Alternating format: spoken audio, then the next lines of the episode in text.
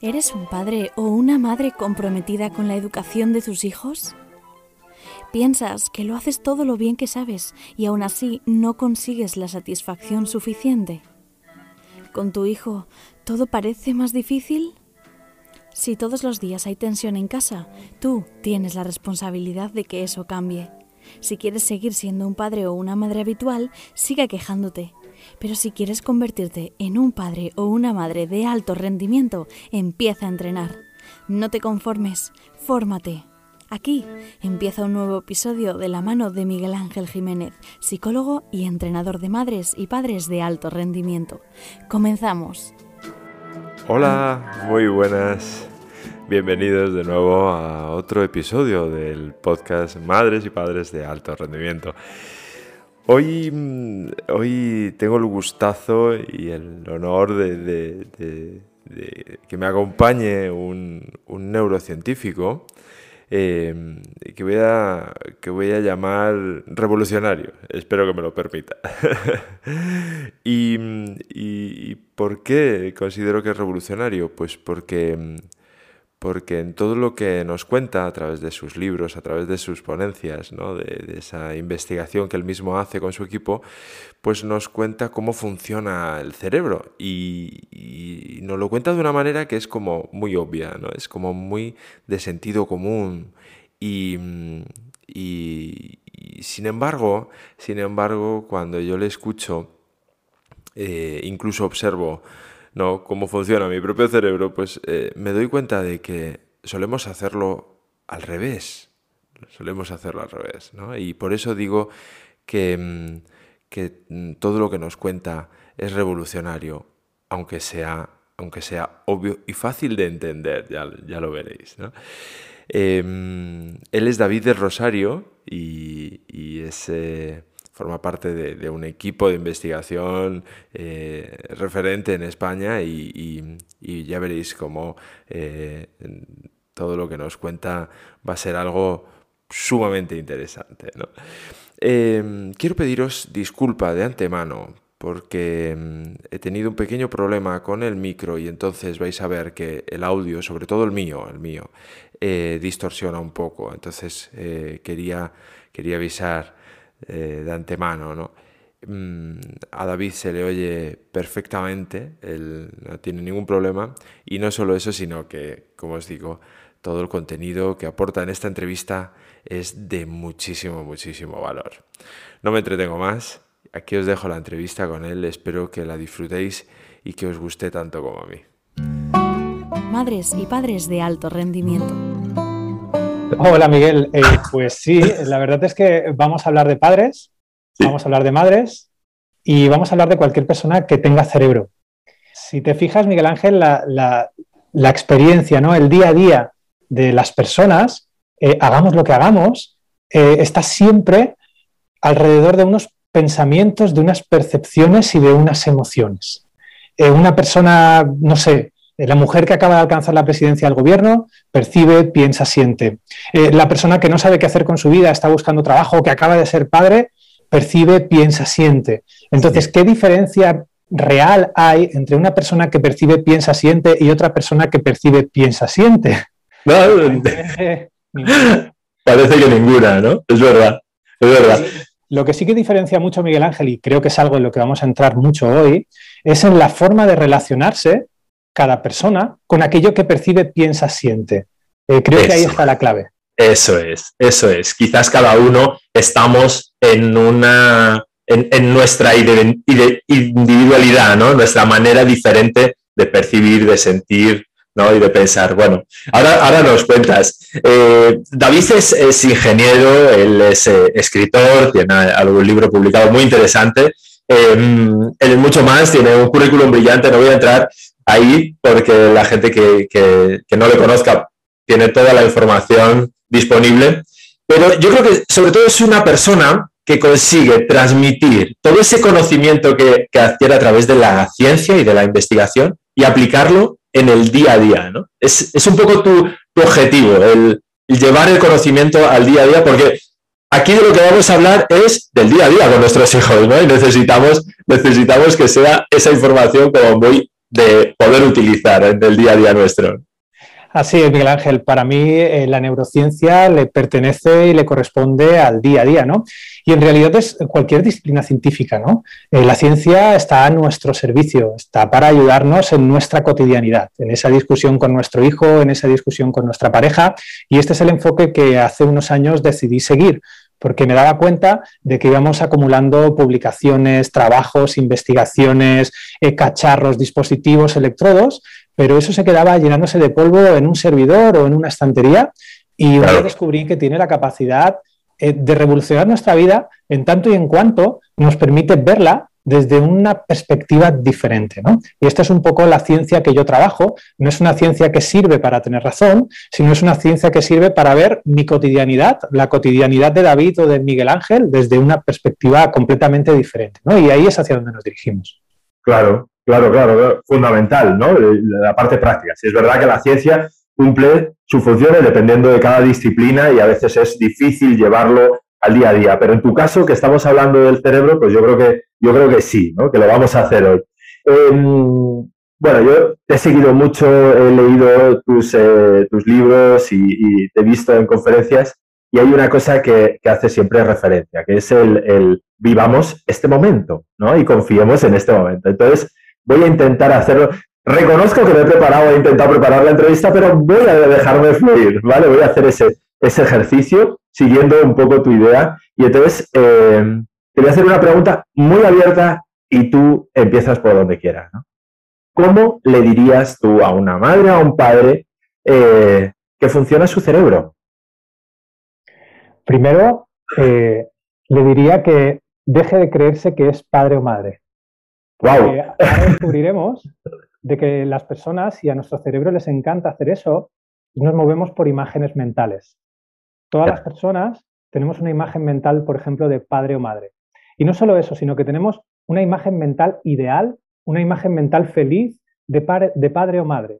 Por ejemplo, un padre, su prioridad tiene que ser su hijo, no tiene que ser su trabajo. Por ejemplo, un padre, eh, su prioridad tiene que ser eh, alimentar a ese hijo, su prioridad tiene que ser ser atento. Entonces, imagínate, cada persona que nos esté escuchando puede ahora mirar cuál es su imagen mental feliz de madre o padre y empezará a descubrir que tiene unas características.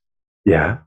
Cuando yo empiezo a tomar conciencia de eso, empiezo a ver que el sufrimiento que yo experimento en mi día a día es proporcional a lo diferente que yo soy como padre de esa imagen mental feliz de padre o madre que tengo en mi cabeza. ¿no? Y entonces empezamos a descubrir de que el origen del sufrimiento es justo la distancia entre mi realidad a mi imagen mental feliz de padre o madre. Te pongo un ejemplo, ¿no? Por esto de llevarlo... Sí, sí, sí, sí, sí, por favor.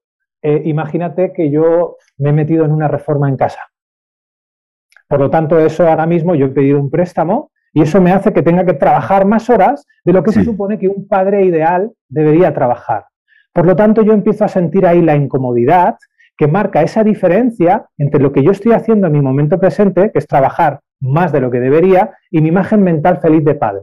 Este tipo de diferencias generan pensamientos del tipo debería pasar más tiempo con mi hijo. Ese tipo de pensamientos, como todo pensamiento, viene acompañado de una sensación. Y fíjate, Miguel Ángel, estamos viendo la posibilidad de que aquello que sentimos esté relacionado con aquello que pensamos, de que aquello que sentimos, su origen, no sea la relación en sí, es decir, la situación en sí, mi relación con mi trabajo, mi relación con mi hijo, sino el pensamiento que viene de esa diferencia entre mi imagen mental feliz y mi realidad que me dice, estoy trabajando muchas horas. Fíjate cómo cambia dejo de ser víctima de la situación y empiezo a ser simplemente un cerebro que está sintiendo los efectos del pensamiento, estoy trabajando demasiadas horas. Esto me lleva, en lugar de a sentirme culpable de una situación, a tomar la responsabilidad de aquello que pienso, siento. Y a partir de ahí se abre una nueva forma de ser padre. Claro. Porque ya no tratas de ser el padre perfecto, la madre perfecta que te marca esa imagen mental feliz, sino empiezas a descubrir de que eres una persona que tienes un cerebro y que sientes los efectos de aquello que piensas. Y aquí se abre un mundo completamente diferente. Dejas de ser padre para serlo todo. Dejas de ser madre para serlo todo. ¿no? Y cuando empezamos a asumir las cosas que pensamos, sentimos, dejamos de culpar al mundo, dejamos de culpar a la sociedad, dejamos de culpar a las hipotecas, dejamos de culpar a los tíos de la reforma, que, qué caras son las reformas, ¿no? Y empezamos realmente a movernos dentro de un espacio de libertad, donde yo no decido qué pensar, pero sí que decido cómo relacionarme con aquello que mi cerebro piensa. Y esto es un mundo completamente nuevo a, la cotidianidad de millones de personas. Claro, revolucionario, ya lo había dicho yo al principio. me parece apasionante, me parece apasionante. O sea, la idea es, la idea es que evidentemente mi cerebro, porque eh, quizás esta parte también es, es, preciso que no lo cuentes, ¿no? Es mi cerebro me va a poner ahí una idea delante. ¿no? Y, desde, donde desde donde yo voy a reaccionar es desde esa idea, no, no, de la idea de padre o de la idea de madre que tengo feliz. Y incluso comentas que el que yo me, siente, me sienta mejor o peor va a depender de la diferencia entre esas dos ideas, ¿no? Ahora, eh, entonces me estás diciendo que mi cerebro trabaja por su cuenta. Mi cerebro tiene una forma de trabajar la cual nosotros normalmente no conocemos, ¿no? Y ahí es donde muchas veces nos, mareamos. Mira, eh, todas las personas, vamos a hablar ahora de las madres. Eh, todas las mujeres que han sido madres pasan supuestamente por una experiencia muy similar, ¿no? Un periodo de gestación, un periodo de dar a luz, un periodo después de mm, dar el pecho, de adaptación, parece que biológicamente a todos nos dicen, pues el embarazo son 9-10 meses, después esto, después la lactancia no sé cuánto tiempo, y aparentemente todas las mujeres pasan por la misma experiencia. Sin embargo, cuando tú hablas con todas esas mujeres, cada una tiene una experiencia completamente diferente. Por lo tanto, ¿de dónde viene esa experiencia? Obviamente de la situación de vida que hayan vivido, de cómo haya sido ese parto, de cómo haya sido ese posparto, eso está ahí, digamos, es la situación de vida que yo vivo y no todo el mundo experimenta la misma situación de vida, pero luego sí que hay una cosa, que eso depende mucho de nosotros, que son las cosas que pensamos y sentimos dentro de esa situación de vida. Y esas cosas que pensamos y sentimos, como hemos visto al principio de esta aventura, de este podcast que nos propones, están muy relacionados con mi imagen mental feliz de madre. O sea, es decir, estamos empezando a descubrir que las cosas que me propone mi cerebro, que es lo que llamamos pensamientos, no son más que propuestas neuronales, dependen mucho, están muy influenciadas, muy tintadas de esa imagen mental feliz de madre que yo tengo. Por lo tanto, imagínate, si yo tengo mi imagen mental feliz de madre, de que yo tengo que estar con mi niño un año antes de llevarlo a la guardería, entonces si yo luego lo tengo que llevar por cualquier motivo a los cinco meses, mi cerebro me va a hacer un pensamiento que sea coherente con esa imagen mental feliz de madre y me va a decir, Mm, no estás siendo la madre ideal, porque deberías estar hasta hace un año. Aquí no estamos teniendo en cuenta, no estamos entrando en la batalla si hay que estar a los cuatro meses el niño a la guardería al año. No, estamos cartografiando cómo funciona nuestro cerebro y viendo cuál es el origen de nuestro pensamiento y viendo cómo aquello que pensamos está muy influenciado por nuestros ideales, ¿no? En este caso, por nuestra imagen mental feliz de madre. Entonces, esto es una de las cosas que nos explica por qué cada madre teniendo aparentemente una experiencia similar, puede pensar, puede decidir, puede actuar de manera completamente diferente.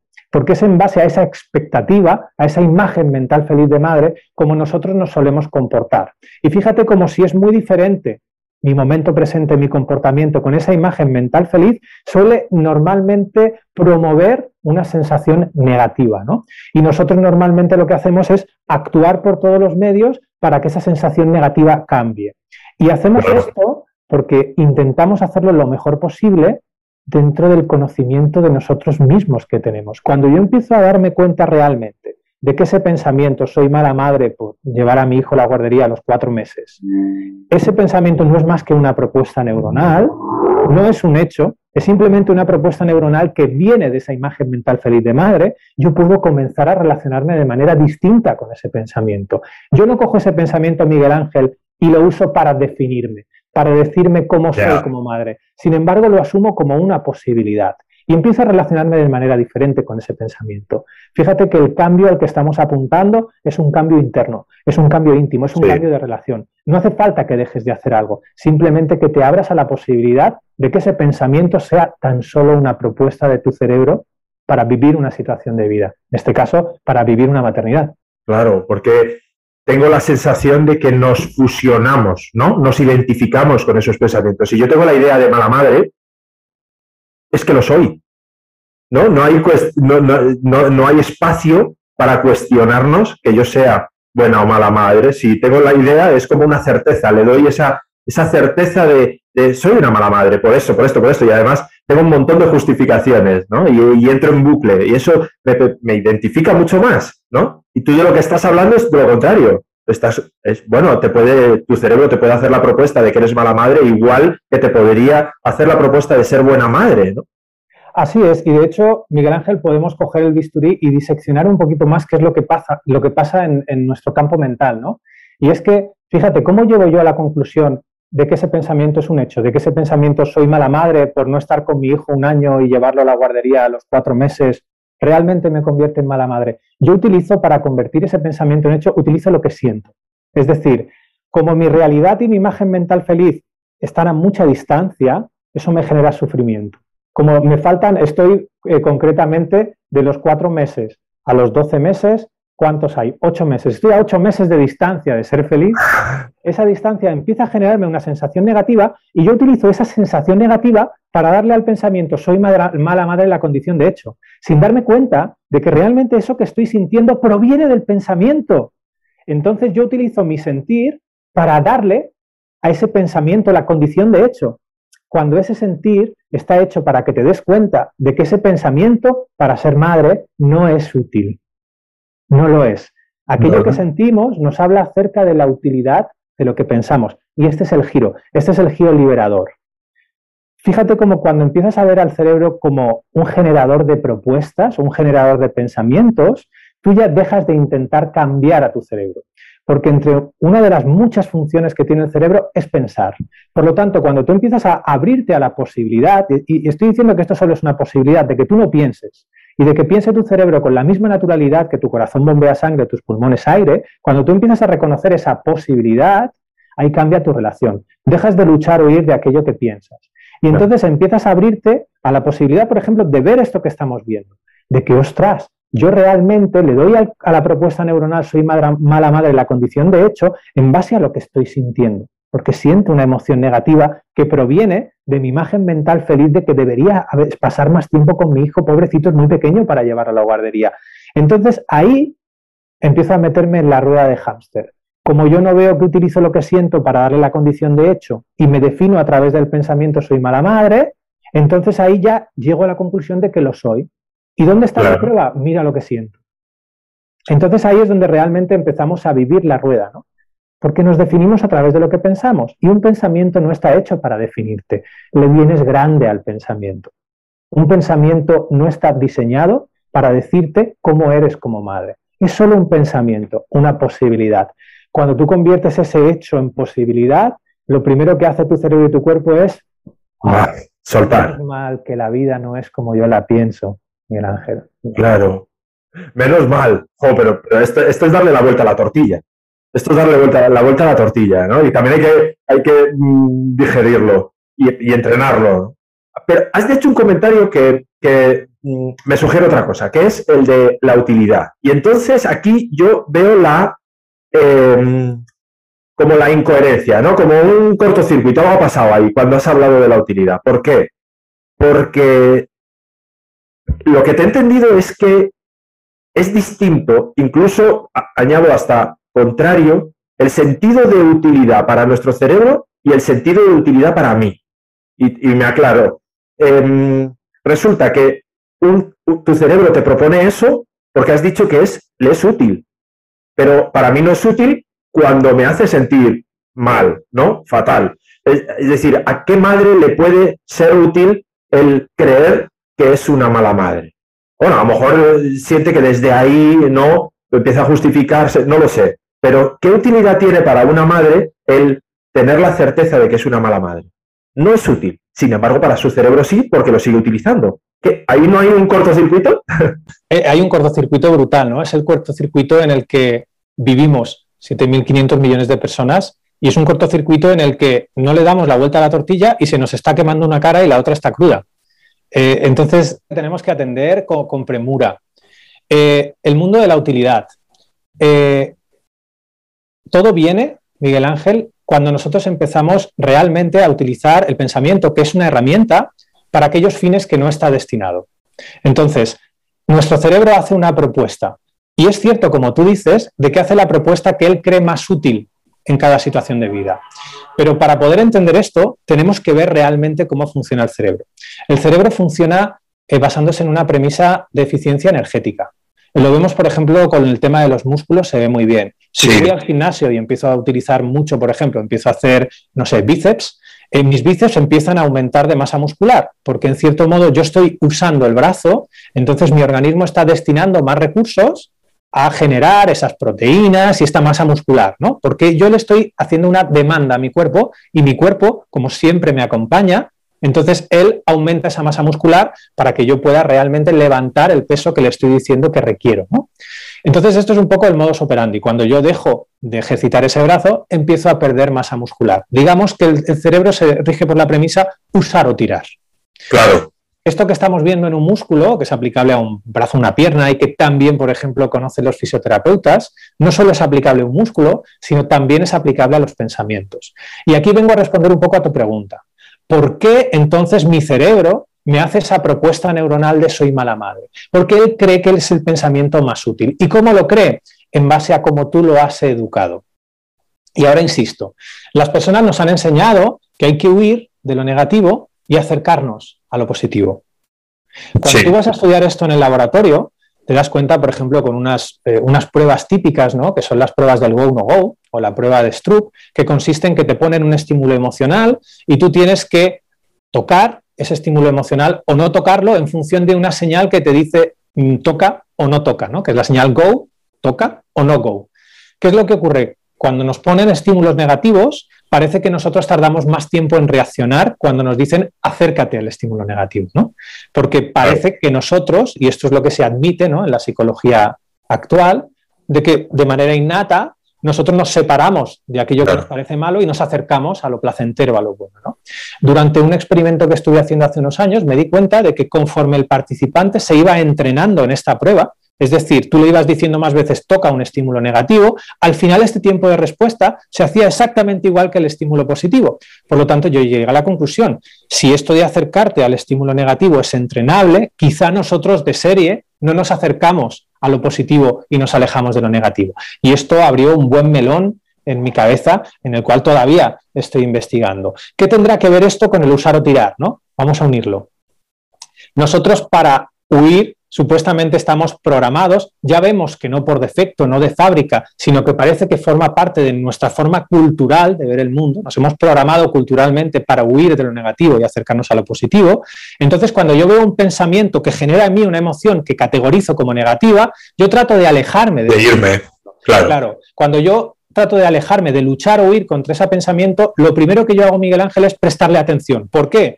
Porque imagínate, transformemos ese pensamiento en un jabalí.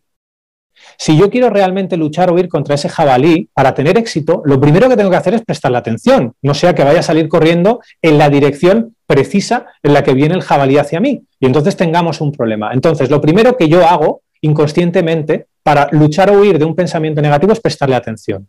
¿Sabes cuál es la forma que nosotros tenemos de decirle al cerebro que un pensamiento es útil? Prestándole atención, entiendo. claro. Entonces, al yo prestarle atención sostenida a ese pensamiento para quitármelo de encima, le estoy diciendo a mi cerebro ese pensamiento es útil y por lo tanto, la próxima vez que viva una situación de vida similar, me lo volverá a proponer. Y yo diré, hostia, ya estamos aquí otra vez. Ya está el pensamiento aquí de que soy mala madre. Entonces volveré otra vez a prestarle atención para ver si consigo gestionarlo, para ver si consigo quitármelo de una vez de encima, porque yo veo que eso a mí me hace daño.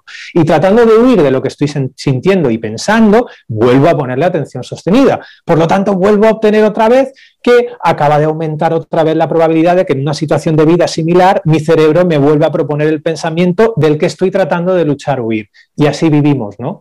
Volvemos otra vez a esta sensación todo el tiempo de que el cerebro va a su bola de que esto nos va proponiendo cosas y que yo, bueno, pues más o menos voy haciendo lo que puedo, ¿no? Eh, en, esa situación. Claro. Pero realmente se trata de prestar la atención o no prestar la atención. Claro, ahí vamos un puntito más allá. Y es que esa madre que está utilizando, el ejemplo que estamos utilizando en mala madre, ¿no? O, podemos utilizar cualquier otro, eh, pero es esa madre que tiene ese pensamiento de yo soy mala madre, que además lo justifica porque lleva a su hijo a la guardería desde los cuatro meses cuando debería llevarlo a partir del año, em, le, estamos diciendo que no preste atención a ese pensamiento. Porque ese pensamiento le genera una emoción desagradable que le sirve de eh, no sé, de como de termómetro, ¿no? De, chivato del coche, ¿no? De plin, plin, esto ha saltado, no te es útil. Eh, ¿Cómo hacemos para hacer ese clic, ese cambio de no prestar la atención? Porque esto es decirte, yo, no pienses en un elefante rosa, ras, Es, inmediato el que aparezca en nuestra imagen mental el elefante rosa. Con trompita y orejitas. Sí, claro. ¿Cómo lo hacemos, no? Mira, lo primero es darte cuenta de que no está ocurriendo nada mal en este proceso que estamos viendo. Ahí entra el juicio, ¿no? Entra el juicio también, claro. Vale, sí. Fíjate cómo esta, esta tendencia impulsiva a cambiar cosas. No tienes nada que cambiar. O sea, tu cerebro está haciendo su función que es proponer pensamientos y tú con la herramienta de la atención, más consciente o más inconscientemente, le estás dando una respuesta acerca de la utilidad de ese pensamiento. O sea, entonces, no está ocurriendo nada mal. Lo que tienes que empezar a descubrir es que ese pensamiento no te define. Es solo una propuesta de tu cerebro y que se basa en una imagen mental feliz. Por lo tanto, fíjate cómo ya aquí tu sensación afectiva, es decir, esto que estoy sintiendo todo el tiempo y que me acompaña, esto ya baja de nivel. Ya no tienes esa urgencia de decir, ostras, no, pero ¿cómo hago? Pero no sé qué. Aquí ya bajas. O sea, en cuanto aprendes cómo funciona tu mente y tu organismo, lo primero que haces es bajar y relajarte porque te das cuenta de que no eres mala madre, mal ni mal padre, ni que está ocurriendo nada mal es simplemente una interpretación de lo que ocurre. Eso es lo único que está ocurriendo. Pero como interpretación podemos dejar de hacerla o podemos interpretar otra cosa. Mi propuesta es no interpretemos nada. Descubramos, digamos, no convirtamos la vida en, un pensamiento único, ¿no? En verdades y mentiras. No, o sea, vayamos pasito a pasito. Yo ahora simplemente estoy descubriendo que estoy pensando y que estoy sintiendo. Y que aquello que pienso y siento está conectado. Y que esto que estoy pensando estamos descubriendo por primera vez que puede ser una propuesta neuronal y que eso tiene su utilidad.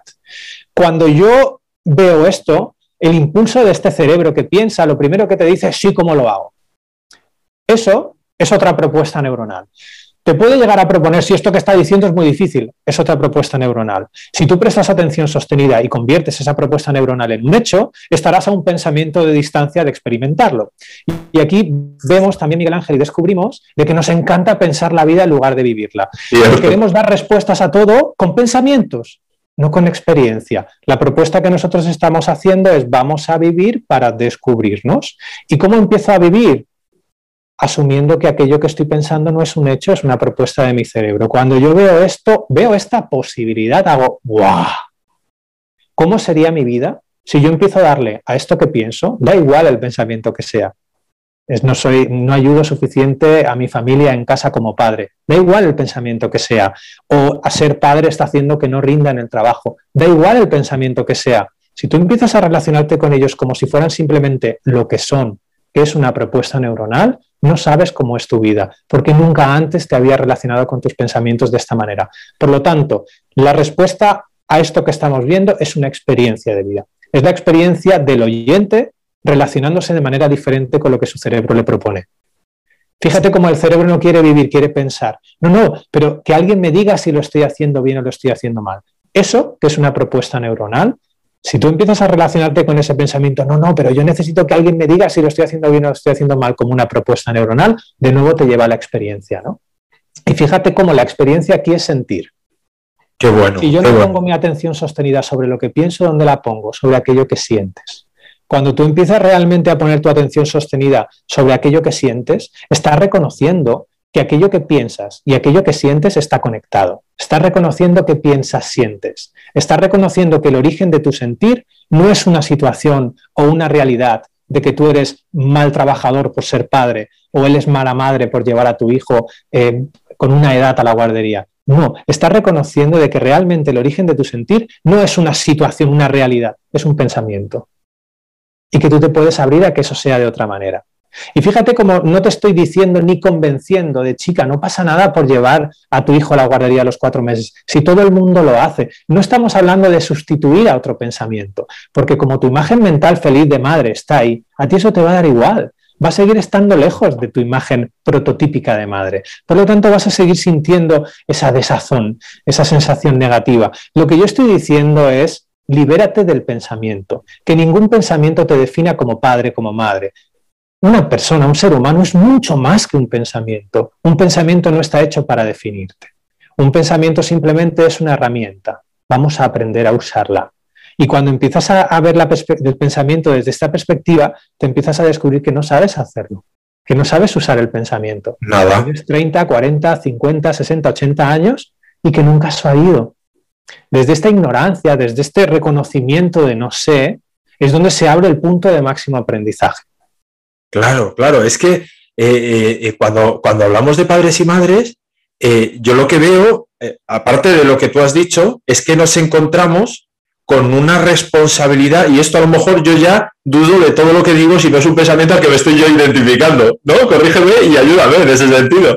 Pero, claro, yo, tú dices, no es la circunstancia la que me provoca esto, es mi pensamiento, ¿no? De hecho, eh, ahora si quieres nos cuentas, pero he leído eh, en, tu libro, he leído lo, de, lo que has venido a llamar la ley plaque, ¿no? no hay nada que me pueda provocar malestar. Pero eh, entonces yo voy un poquito más allá, efectivamente. Eh, vale, voy a, voy a aceptar eso, ¿no? Voy a abrirme a, la experiencia de que mi pensamiento es una propuesta, venga de la circunstancia que sea. Es una propuesta para vivir este momento. Claro, David, pero es que en este momento yo he pillado a mi hija mintiéndome. O ya, David, pero es que mi hijo adolescente ha llegado tarde o más tarde de la hora que habíamos propuesto. Entonces, a mí lo que me viene, desde luego, no es nada agradable. Y entonces mi hijo y mi hija, estos dos, que ha llegado uno tarde y otro mente, ha escuchado este capítulo.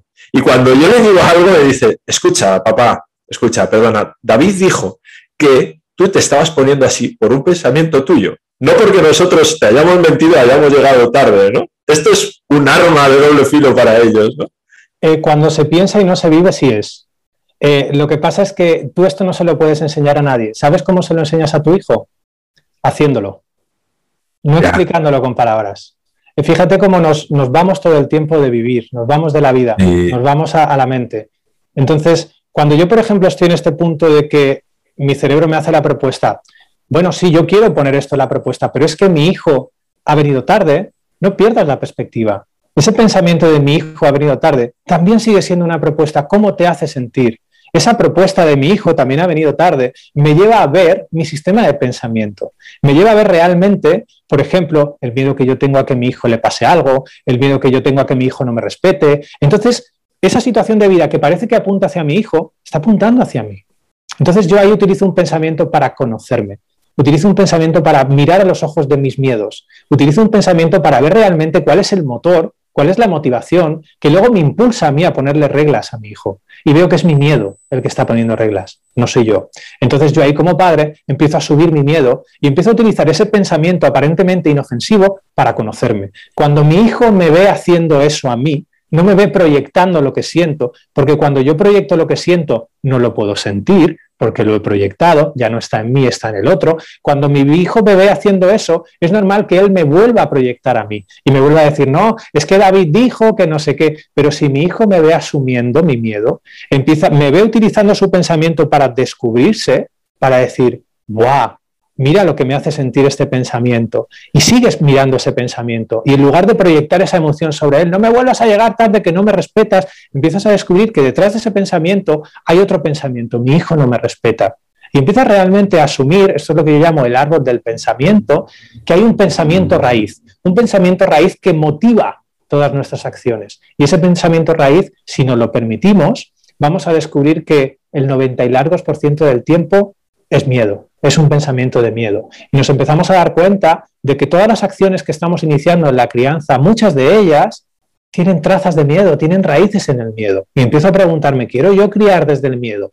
Fíjate el viaje al que nos ha llevado un pensamiento que parece que iba a desmontar la teoría de no sé qué. No nos importan las teorías, nos importa la vida. Fíjate cómo el uso que le estamos dando a este pensamiento nos lleva a vivir, nos lleva a conocernos. Fíjate cómo lo mejor que tú le puedes regalar a tu hija o hijo es verte a ti conociéndote. Es verte a ti usando un pensamiento para conocerte y no proyectándole a él. ¡Eh, respétame! Él te dirá, escucha el podcast de David, que eso que estás pensando. Pero cuando él ve que tú te estás asumiendo, él se asume. Él no te dice que un pensamiento es una propuesta. Él se relaciona con su pensamiento como una propuesta. Por lo tanto, cuando él está viendo su pensamiento como una propuesta, vuelve a hacer el mismo gesto que tú has hecho. No lo proyecta hacia ti, lo asume. Y empieza a usar el, pensamiento también para conocerse. Y quizá ese hijo para descubrir de que tiene miedo, por ejemplo, de que su padre no, no, tener la aprobación de su padre, le va a llevar a algún sitio. Pero eso es lo que quiere hacer la vida, llevarnos a sitios, llevarnos a situaciones para que nos vivamos. Y nosotros lo queremos sustituir por un pensamiento. Fíjate cómo el cerebro trata todo el tiempo, Miguel Ángel, de buscar ese pensamiento hecho. Sí, sí, sí, sí, sí. Pero si mi hijo ha venido tarde y me dice no sé qué. Y fíjate cómo trata de que la explicación a eso no sea una experiencia, sino sea otro pensamiento. Claro, claro, yo tengo que poner un límite porque mi hijo no puede hacer eso. Esa es la idea, ¿no? Esa es mi idea. Porque además, eh, eh, de ahí yo conecto con el, si no le pongo límites, entonces se me va, se me va, mi hijo se me va, miedo, ¿no? Si sigo bajando, entiendo en ese árbol que tú dices, si sigo bajando, probablemente conecte con miedos a que mi hijo eh, no sea una buena persona o que incluso yo lo haya hecho mal como padre. Y desde ahí entonces estoy poniendo los límites y lo que me estoy contando es que quiero educar a mi hijo. Pero ¿dónde está la diferencia, David? La diferencia está en que tú eres consciente de tu miedo o tú piensas que esto que estás sintiendo viene generado por su desfachatez de llegar tarde. Es diferente. Cuando tú empiezas a poner límites siendo consciente de tus miedos, estás poniendo un límite con amor. Eso no quiere decir eso no quiere decir, perdona que te, interrumpa, eso no quiere decir que no pongamos límites. Para nada. Simplemente ah. estamos diciendo que pongamos límites siendo conscientes de nuestro miedo que lo promueve. Incluso podemos compartir ese miedo con nuestro hijo. Podemos decirles que tengo miedo a que te pase esto. Y entonces él de repente diga, guau, mira, eh, no estamos acostumbrados a la honestidad. No estamos acostumbrados a la honestidad. Y eso no solo es la raíz de cualquier familia, sino es la raíz de cualquier, de cualquier eh, relación humana. Estamos acostumbrados a pensar que la honestidad tiene que ver con decir la verdad a los demás. Y la honestidad es un gesto de empatía con uno mismo. Cuando yo realmente me veo poniendo un límite porque tengo miedo, en realidad no estoy poniendo ningún límite, estoy teniendo miedo. Entonces, cuando yo empiezo a tomar conciencia de eso, eso me lleva a un espacio completamente nuevo, que es a por primera vez ir a poner un límite siendo consciente de que lo estoy haciendo por miedo. Y eso no sé a dónde me va a llevar. Eh, no sé a qué experiencia concreta, racional me va a llevar, pero me va a llevar a un espacio mucho más honesto que poner un límite siendo inconsciente, de poner un límite sin darme cuenta de que lo estoy haciendo por miedo. Entonces, el pasito, el siguiente pasito es tomar conciencia. Y la experiencia se convierte en, el laboratorio, en aquello que te puede llegar a enseñar.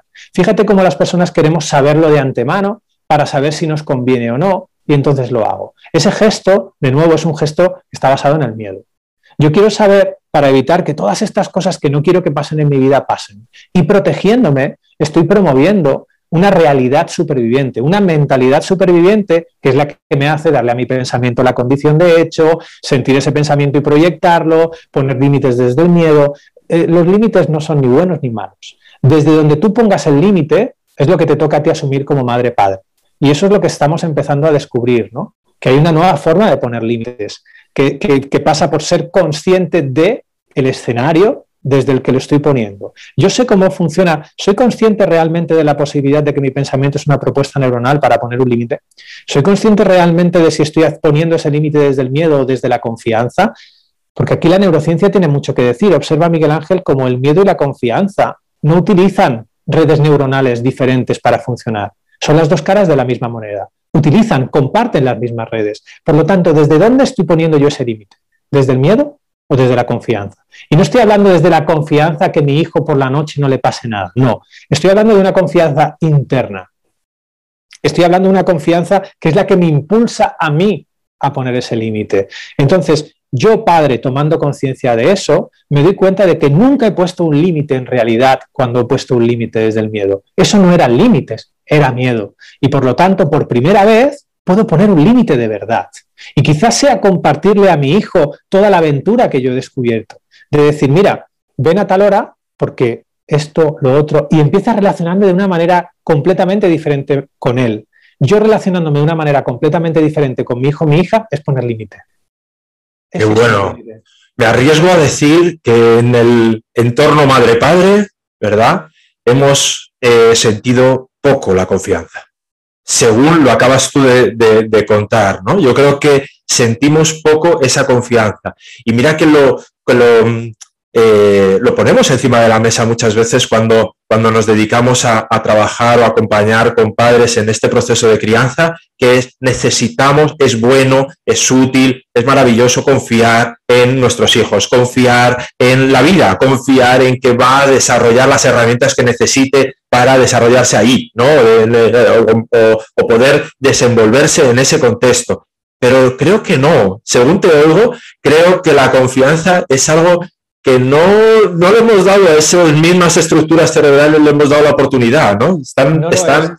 De hecho, disfrazamos, Miguel Ángel, al miedo de confianza todo el tiempo. Cuando yo confío en mi hijo y mi hijo ve que yo no confío en mí, no estoy confiando. Y eso es lo que ocurre.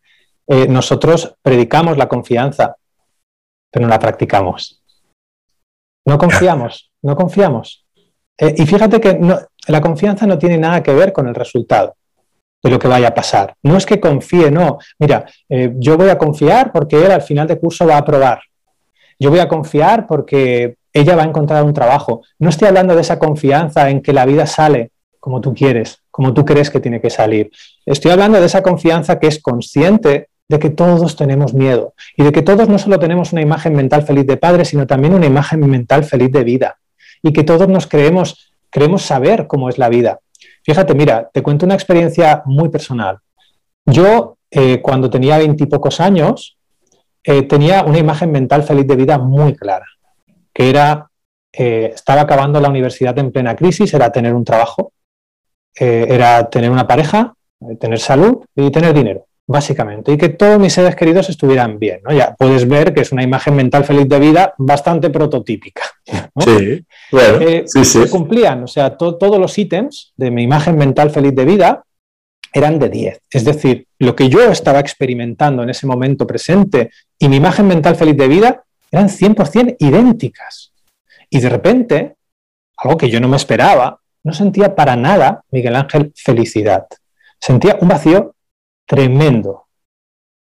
Ahí fue donde yo empecé a investigarme, ¿no? donde, donde dejé el camino de las telecomunicaciones y empecé a girar hacia la biomedicina y la neurociencia, porque descubrí de que aquello que yo sentía no procedía de mi situación, porque mi situación era, era ideal, era mi imagen mental feliz de vida.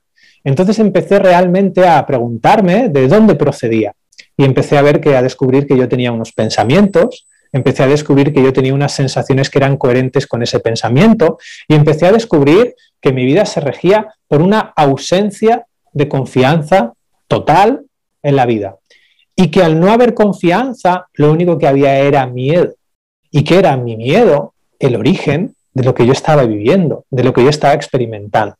Fíjate como el viaje que yo pensamos, que todos pensamos que es externo, ¿no? Un viaje hacia la educación, un viaje hacia la crianza, un viaje hacia el trabajo, un viaje hacia la, la ancianidad, al final para mí se convirtió en un viaje hacia mí mismo, un viaje en el que descubrí de que el origen de ese vacío era mi miedo a la vida, mi miedo a vivir las cosas, mi miedo también, y esto fue lo que realmente me voló la cabeza, mi miedo a que todo lo que había conseguido, ese trabajo, esa beca, se fuera al traste.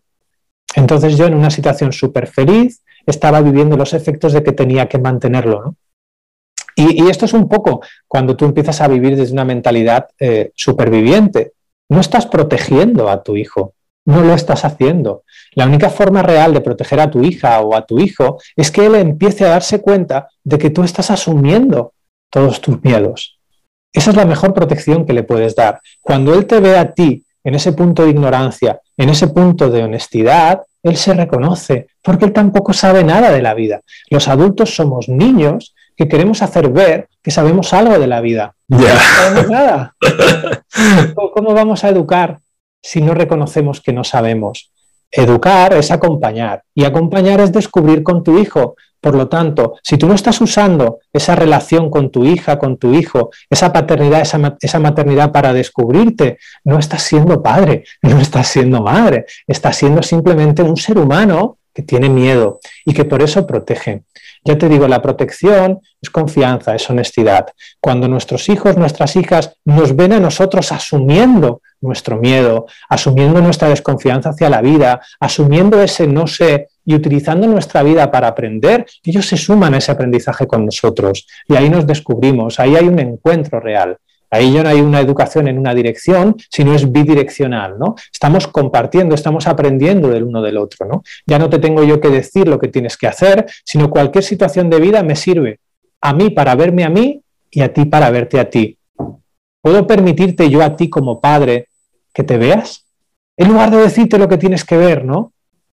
Bueno. se abre una nueva forma de relacionarse con los límites, ¿no? Sí, sí, es, es, bueno, eh, ha hecho boom, ¿no? Ahora mismo ha hecho así, boom, ¿no? Esto que se me ponen los pelos de punta, como tú haces referencia otras veces, ¿no? El, hecho de, el hecho, David, de, de no querer cambiar las cosas de cómo son, es lo que me transmite esto que acabas de decir ahora, ¿no? El pum ha sido el no querer cambiar las cosas de la manera que son. Claro, esto se circunscribe al presente.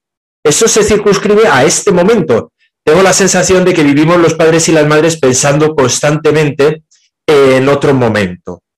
Si yo hago algo, tengo que reconocerte que yo soy un gran defensor de la educación basada en criterios de futuro. Y me explico. Quiero que mi hija, es decir, eh, hablo de educación como podría hablar de cualquier cosa, ¿no? De voy a construir una casa, bueno, pues tengo que ver qué casa quiero construir, ¿no? Y quiero saber dónde voy a poner tal cosa, ¿no? La habitación o la cocina. Claro, necesito proyectar en un futuro eso porque es mi guía, es mi brújula, ¿no? En educación yo soy un gran defensor de eso porque a mí me sirve que si yo quiero en mi hija, ¿no? Que crezca con una serie de valores, yo tengo que saber allí qué valores son. Pero eso me sirve para actuar aquí en este presente. Claro, cuando tú me estás diciendo que no, no luches con lo que hay, acompaña, vive y ten confianza en este presente. Entonces tengo que quitar de en medio ese futuro como brújula. Mira, eh, tienes que tomar conciencia, Miguel Ángel, de que ese futuro tú lo estás diseñando en tu presente. sí. tú estás lanzando a ese futuro todos los valores que tú crees que tiene que tener tomando como imagen y semejanza, como referencia este presente. Por lo tanto, tú puedes proyectar, pero tienes que ser consciente de que tú has utilizado este presente para proyectar y de que el presente al cual tú estás proyectando será un presente completamente nuevo. Entonces, proyectar solo tiene sentido si cuando llegue ese futuro, ese presente, realmente tú estás dispuesto a soltar la proyección que habías hecho. Es decir, a que lo que pases en ese futuro sea muchísimo más maravilloso de lo que tú habías podido proyectar en ese momento presente. Este es el juego. O sea, nosotros al final, tratando de, que, de cumplir objetivos, eh, realmente estamos limitando en cierto modo a la vida. A veces la vida quiere ser muchísimo más mm, guay, muchísimo mejor de lo que nosotros hemos proyectado, pero nosotros no le permitimos porque, bueno, es que yo he proyectado hasta aquí. Pero esto se sale de madre, ¿no? Detrás de nuestros objetivos, Miguel Ángel, están nuestros miedos. Los objetivos no están para cumplirlos, sino para ver los objetivos que hay, los miedos que hay detrás de esos objetivos. Por ejemplo, yo quiero que mi hija, eh, cuando tenga tal edad, sea una persona, eh, no sé, agradable, eh, con perspectiva de futuro, que, que le, le, deje, por ejemplo, a su hijo también o a su hija decidir qué quiere estudiar, que no pase por esto que he pasado yo. Es en base a nuestros miedos que definimos nuestros objetivos. Cuando yo empiezo a ver eso simplemente de que mis objetivos también están tintados, manchados por mis miedos, empiezo a asumirlos. De nuevo, este, este proceso puede llevarme en un viaje hacia adentro, pero por no ser repetitivos y no volver a poner el anterior, porque la gente puede rebobinar y puede volver a escuchar, aquí lo, que, eh, lo nuevo que estamos poniendo encima de la mesa es que tú te estás dando cuenta de que estás diseñando el futuro en base a un presente muy concreto. Te explico, te pongo el ejemplo de la educación. Eh, por ejemplo, ahora los planes de estudios se hacen dando respuesta al presente. Entonces, imagínate, hace unos años, cuando yo estudiaba, eh, si tú estudiabas teleco arquitectura, mm, tenías trabajo. porque en ese presente había mucha demanda. Sin embargo, cuando tú pasabas cinco o seis años estudiando y luego salías, el presente para el que te habían preparado es un presente completamente diferente. Los objetivos que yo me había marcado y que mi plan de estudios me había marcado no me sirven para nada. Entonces, si yo estoy dispuesto cuando llegue ese futuro a soltar los objetivos que yo me había marcado, me han llevado a una experiencia, me han llevado a un aprendizaje, muchas gracias, muchas gracias, abrazo esa experiencia, ese aprendizaje y ahora vuelvo a mirar con lo que sé, con lo que me ha dado esta carrera, esta experiencia, estos objetivos, ¿qué puedo hacer? Fíjate que por muchos objetivos que nos marquemos, si todo va bien, vamos a llegar a ese espacio de nuevo de ignorancia, de no sé. Fíjate cómo no tiene nada de malo el objetivo no tiene nada de malo, pero fíjate como cuando llega ese futuro que yo había diseñado, que luego no se parece a mi imagen mental feliz de futuro, de nuevo mi movimiento es de apertura. No es a decir, joder, qué mala suerte tengo, fíjate los objetivos y ahora resulta que ha habido una crisis. No. Eh, yo, por ejemplo, gracias a, lo que hice, a lo que estudié, antes de dedicarme a la biomedicina y a la neurociencia, gracias a eso es por lo que estoy haciendo ahora esto. Porque yo cuando me di cuenta de que no sabía cómo funcionaba mi mente, cuando yo me di cuenta de que el origen de aquello que yo sentía era mi miedo hacia la vida, las herramientas que yo tuve para investigarme era la ciencia y era la ingeniería. Entonces yo empecé a buscar electrodos para medir, empecé a buscar eh, referencias y bibliografía científica para entender qué me estaba pasando. Veía que esa referencia y bibliografía científica no respondía a mi pregunta y por lo tanto dije, tengo que encontrarla por mí mismo. ¿Qué necesito? Entonces me metí a estudiar un poco, bueno, un poco de biomedicina, ¿no? Para saber cómo funciona, yo qué sé, como mínimo básico el cuerpo, un poco de biología, un poco, y poco a poco eh, todo lo que he ido haciendo me ha llevado a hacer lo que, lo que hago, ¿no? Esto te lleva a darte cuenta de que nunca te has equivocado, de que todo lo que has hecho te completa, te complementa y de que va a tener su utilidad. Es solo una herramienta. Y como es solo una herramienta, nadie puede equivocarse por adquirir herramientas, ¿no? Pero tenemos siempre esta visión de vamos a planear el futuro y si luego el futuro no sale como yo lo he planeado, voy a ponerle la etiqueta de fracaso. No lo es. No era importante el futuro que habías planeado. Los objetivos te están mostrando nuevamente tu miedo y tú te puedes dar cuenta de que no pasa nada. Tú estás tratando de alcanzar esto porque tienes miedo a que esto otro no pase, ¿no? Y no pasa nada empiezas a descubrirte, puedes hacer, ya hemos visto, un viaje interior o puedes usar simplemente las herramientas que has utilizado para descubrir algo nuevo más de ti, ¿no?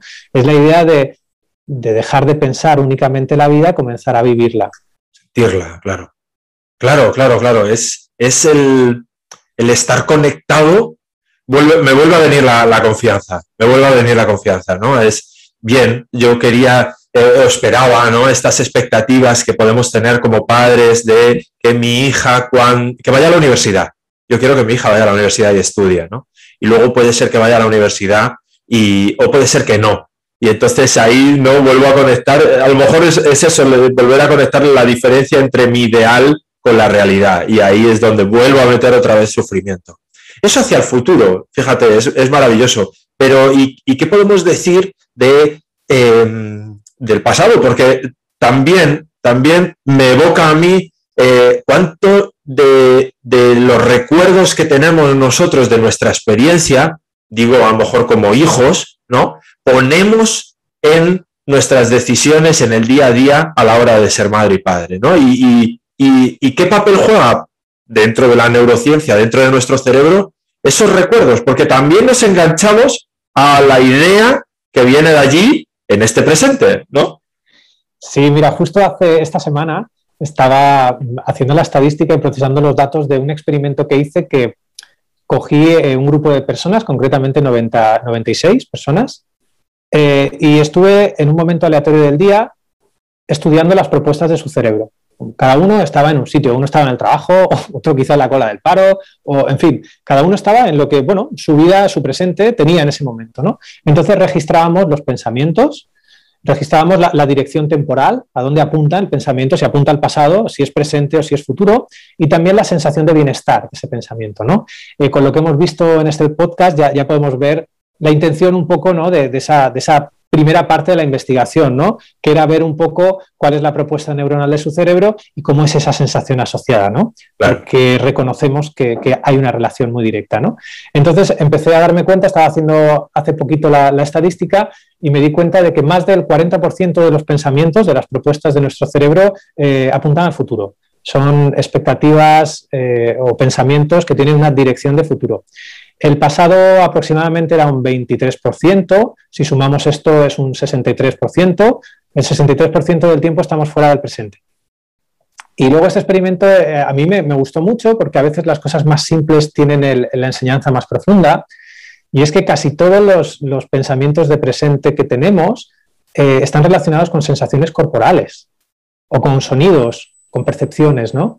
Eh, fíjate que una persona se piensa que está en el presente porque, no sé, eh, su cerebro le hace una propuesta con un pensamiento que está en tiempo verbal presente. El tiempo verbal no tiene tanto que ver como a dónde apunte ese pensamiento. Claro, claro. Entonces empezamos ahí a descubrir de que tenemos una predilección por el futuro. Eh, en un 40% de los casos. Ya te digo, esto de las cifras eh, este experimento a mí me gustaría replicarlo un montón de veces y que en lugar de 96 personas tuviera 96 millones, ¿no? Porque conforme se va haciendo en más personas, pues esos datos obviamente tienen más fiabilidad, ¿no? Aquí estamos simplemente haciendo una prueba piloto para ver si tiene sentido seguir investigando por ahí, eh, porque no puedes cometer la insensatez de estudiar a 96 millones de personas y luego decir, ah, es que esto no tenía sentido, ¿no? Claro, claro. Pero que estos son los primeros pasos, ¿no? Y, es muy bonito darte cuenta de cómo funcionamos. Eh, es bonito también darte cuenta de que tenemos normalmente la sensación de bienestar asociada a los pensamientos presentes, normalmente es un punto más alta sobre 10 que los pensamientos de futuro y los pensamientos de pasado.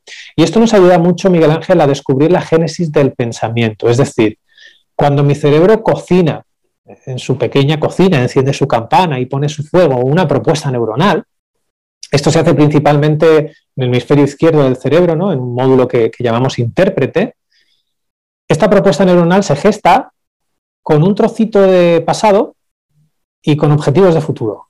Entonces, cada propuesta neuronal que hace en mi cerebro no solo contiene las experiencias pasadas. Imagínate, ahora, por ejemplo, eh, mi cerebro, cuando yo voy a ponerte un ejemplo acerca de padre o madre, utiliza mi experiencia como padre, que ya te digo que es poquita, eh, todavía, eh, porque es muy pequeñito mi, niño, eh, pero utiliza esa experiencia para hacer una propuesta, para construir un ejemplo, ¿no? Y también utiliza las metas de futuro, es decir, para qué sea ese ejemplo, para hacerme una propuesta neuronal, ¿no? Entonces vemos que básicamente los pensamientos están construidos de pasado, de futuro, y también influye un poquito la, base genética, pero de los tres ingredientes es el que menos peso tiene. Entonces, cada propuesta neuronal siempre es coherente con mi pasado y con mis metas de futuro.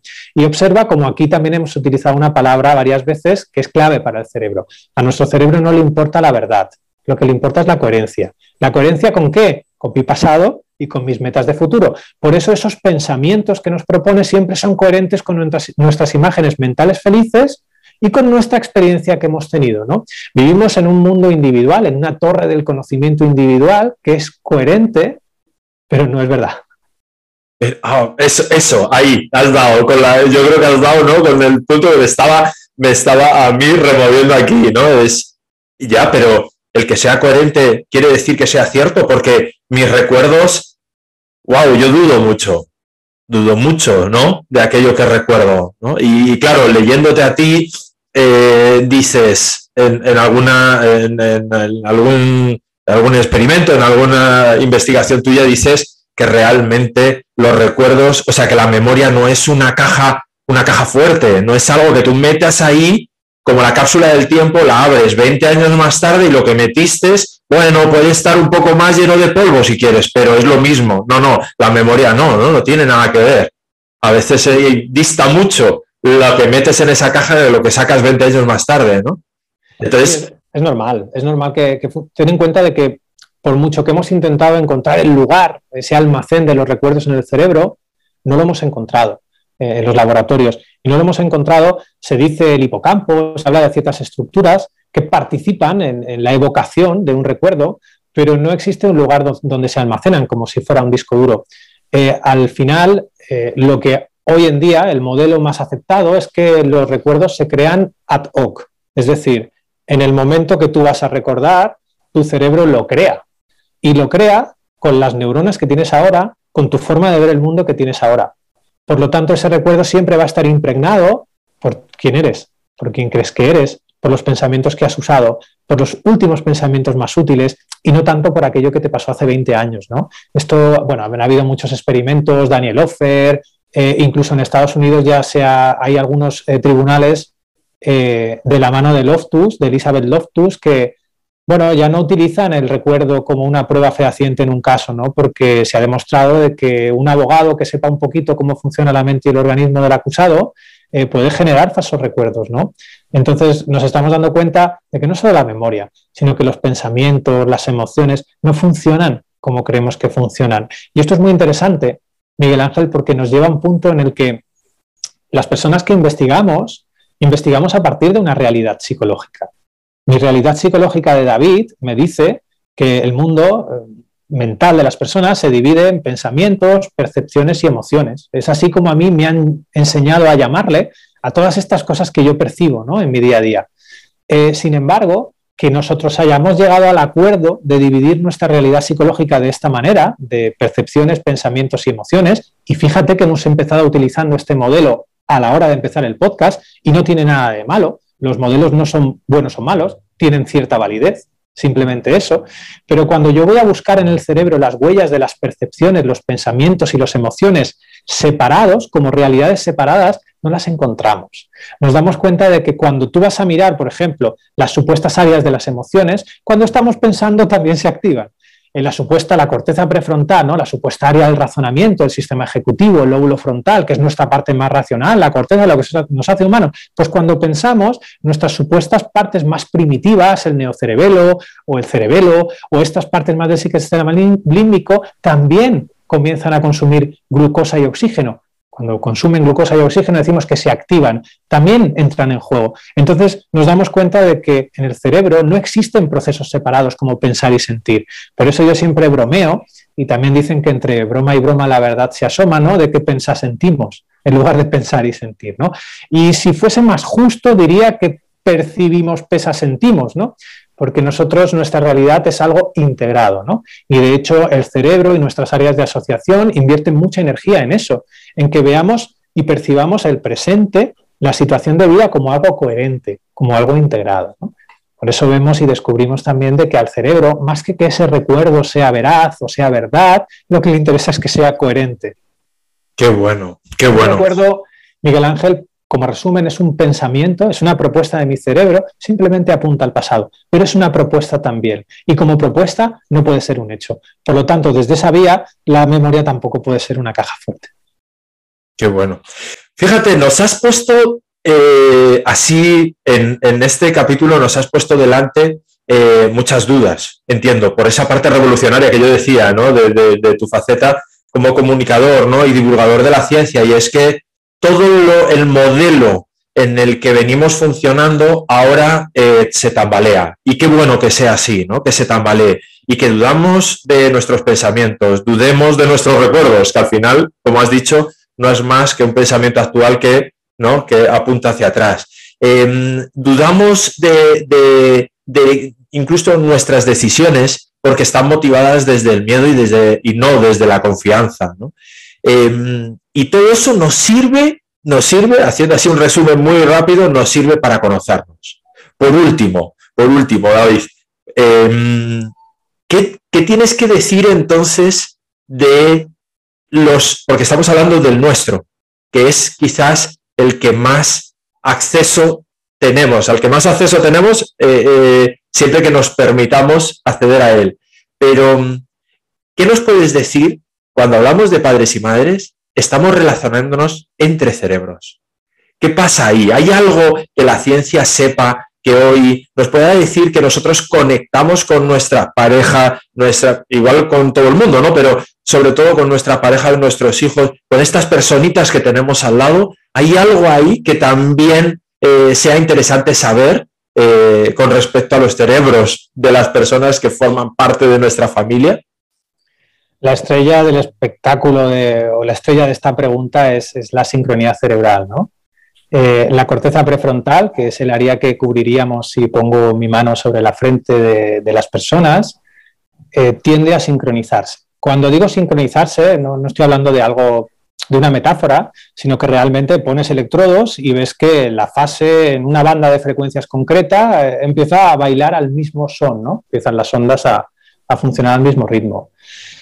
Esto es la verdad es que eh, abre un, espacio que, no comprendemos, porque nosotros hemos estudiado mucho el cerebro en el laboratorio de manera aislada, pero nos estamos empezando a dar cuenta de que si cuando dos cerebros se encuentran, estas partes, concretamente la corteza cerebral, empiezan a sincronizar el ritmo, empiezan a funcionar del mismo modo, eh, no sabemos realmente qué está ocurriendo.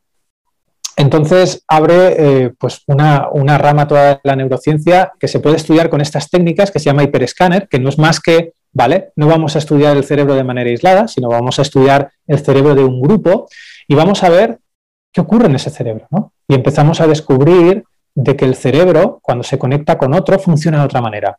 Y no solo eso, sino que nos permite acceder a espacios de nuestra mente que nosotros de manera individual no podemos acceder. ¿no?